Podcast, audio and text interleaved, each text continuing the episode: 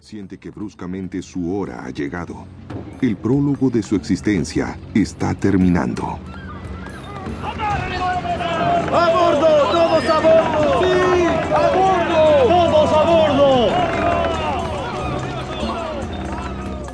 A última hora, Velázquez cabalga hacia la costa con la intención de revocar el nombramiento, pero al ver que Cortés se adelantó, se traga sus palabras.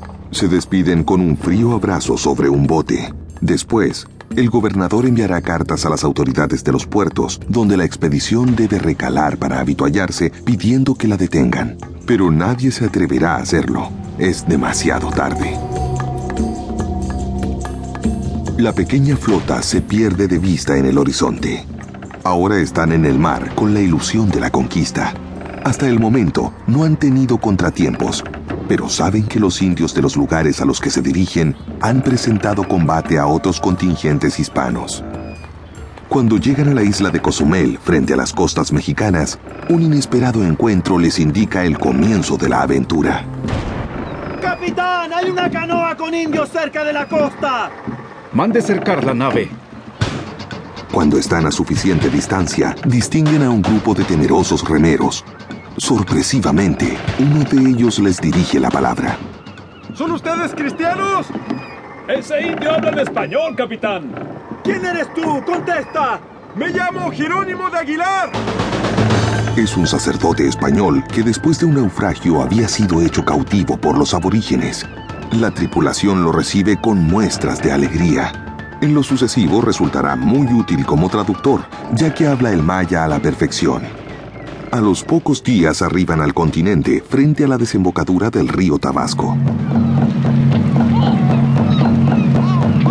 Los tambores nativos tocando a rebato no presagian nada bueno.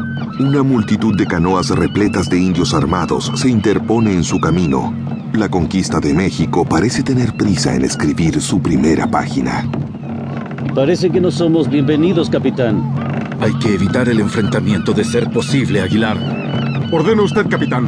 Dígale que venimos en son de paz, que solo buscamos cambiar nuestras mercancías por oro. Los españoles observan atónitos a los guerreros apostados en las riberas, armados, pintados y listos para la batalla. A través del intérprete, Cortés logra pactar una tregua hasta la mañana siguiente. Artillero, prepare los cañones. ¡Sí, señor! Los españoles desembarcan durante la noche. Cortés pone sus tropas en orden y se limita a esperar. Confiado en la superioridad de las armas occidentales, cualquier hazaña le parece posible. ¿Qué nuevas me tiene, Aguilar? Según dicen los indios, todos los caciques de la comarca están en armas. Nos atacarán de un momento a otro.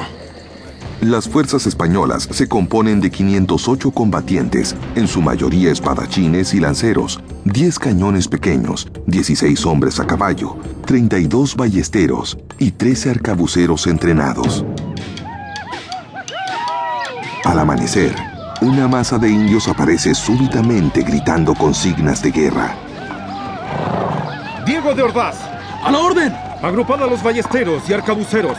Los jinetes irán conmigo. Los indígenas luchan valientemente, pero sus flechas, lanzas y piedras rebotan en las armaduras de los españoles mientras caen por decenas bajo el fuego de la artillería. Después de comprender la inutilidad del combate cuerpo a cuerpo, donde el acero de las espadas se impone fácilmente, se mantienen a distancia lanzando oleadas de flechas sobre los españoles. Don Diego de Ordaz, tenemos que acercarnos. Las flechas y las piedras caen como granizo. No es buena idea, Bernal. Hay 300 indios por cada uno de nosotros. ¡Mire! ¡Vienen los caballos! Cortés ha dado un rodeo al mando de la pequeña escuadra de caballería. Su aparición en la retaguardia indígena decide la batalla. En un segundo, el pánico se apodera del campo y centenares de indígenas mueren aplastados en la fuga.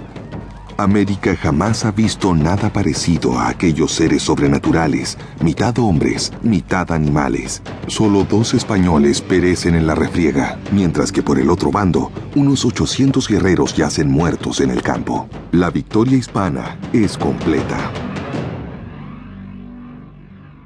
Horas después, una comitiva de...